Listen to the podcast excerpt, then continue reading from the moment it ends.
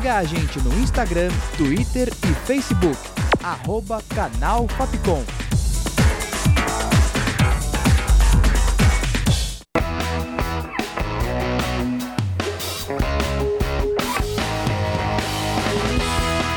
Rádio Fapcom. O som da comunicação.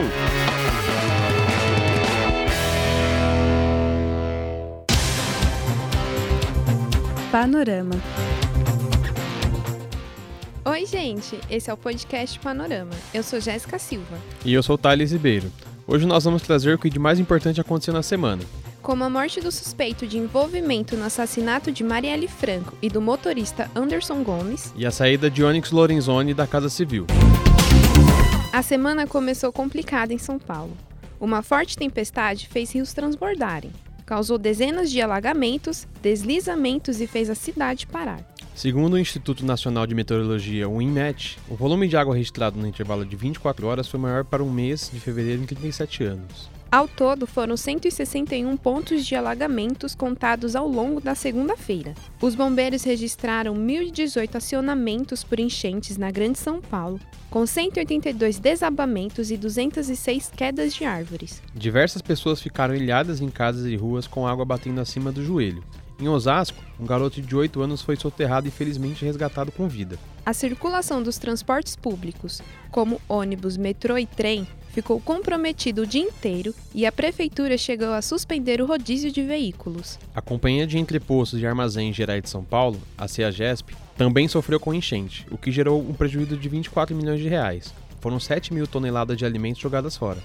O governo e a Prefeitura de São Paulo responsabilizaram a chuva excessiva pelos problemas causados nas cidades. Panorama. O miliciano Adriano Magalhães da Nóbrega, conhecido como Capitão Adriano, morreu em um confronto com policiais militares na cidade rural de Esplanada, na Bahia. Ele era apontado como chefe do escritório do crime. Adriano Magalhães estava foragido da polícia desde janeiro de 2019. A Secretaria de Segurança Pública da Bahia afirmou monitorar o miliciano a partir de informações que ele estaria se escondendo na Bahia. O advogado de Adriano disse que ele tinha medo de ser alvo de uma possível queima de arquivo. Apesar do nome do ex-capitão do Batalhão de Operações Especiais da Polícia Militar do Rio de Janeiro não estar no inquérito, Adriano Magalhães era suspeito de envolvimento no assassinato de Marielle Franco e do motorista Anderson Gomes. Panorama. Chegaram no domingo, dia 9, os brasileiros repatriados da China devido ao surto de coronavírus. Nesse mesmo dia, o Ministério da Defesa divulgou um boletim informando que até o momento eles não manifestaram nenhum sintoma da doença.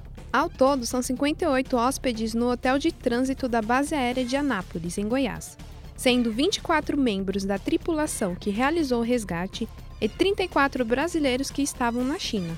Seis estrangeiros tiveram autorização do governo federal para embarcar nos aviões, mas um indiano não viajou por problemas com o passaporte. Todos desceram na Polônia.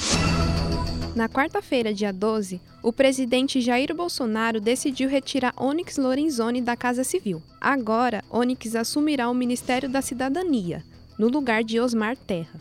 Quem ficará com a Casa Civil vai ser o general Walter Braga Neto, que comandou a intervenção na segurança do Rio de Janeiro em 2018. O jornal Estado de São Paulo lembra que com essa mudança na Casa Civil, o Palácio do Planalto tem militares em todas as principais funções. Panorama.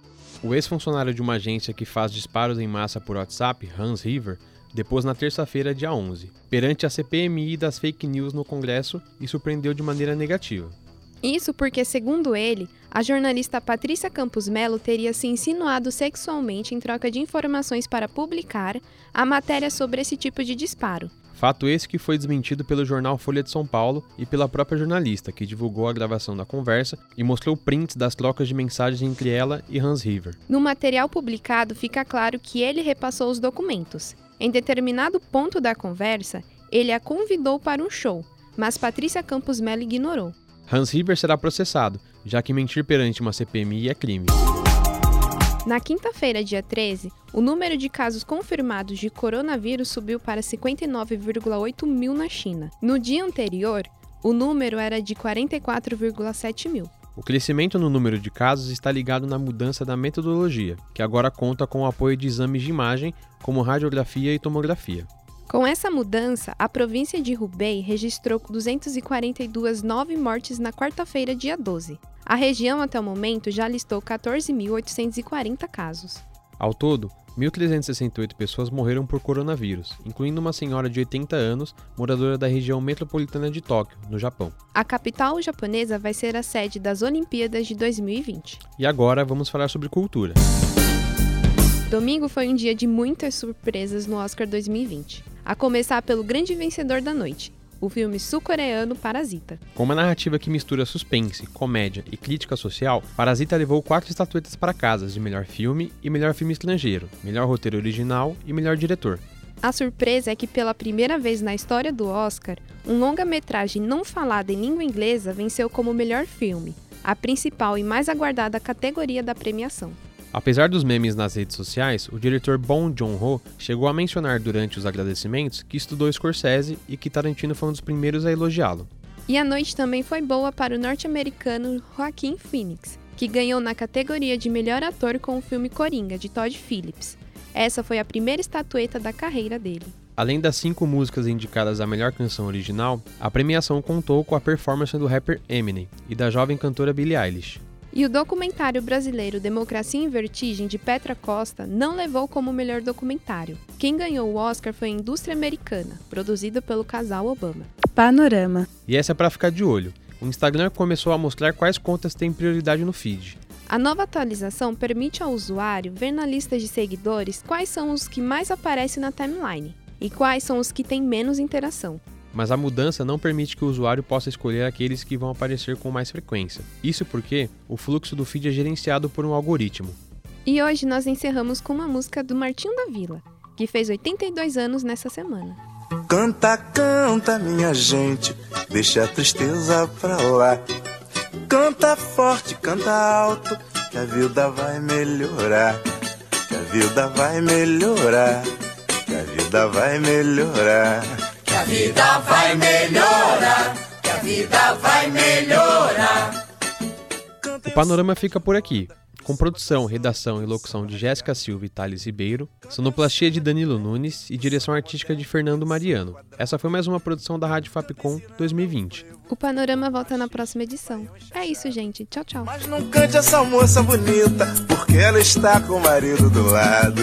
Canta, canta, minha gente,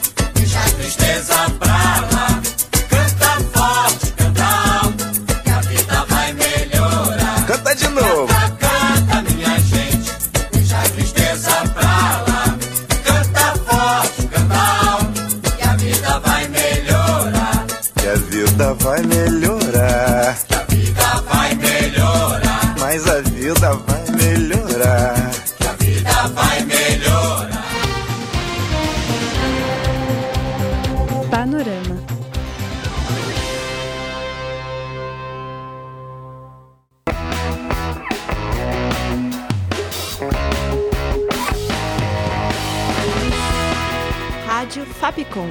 O som da comunicação.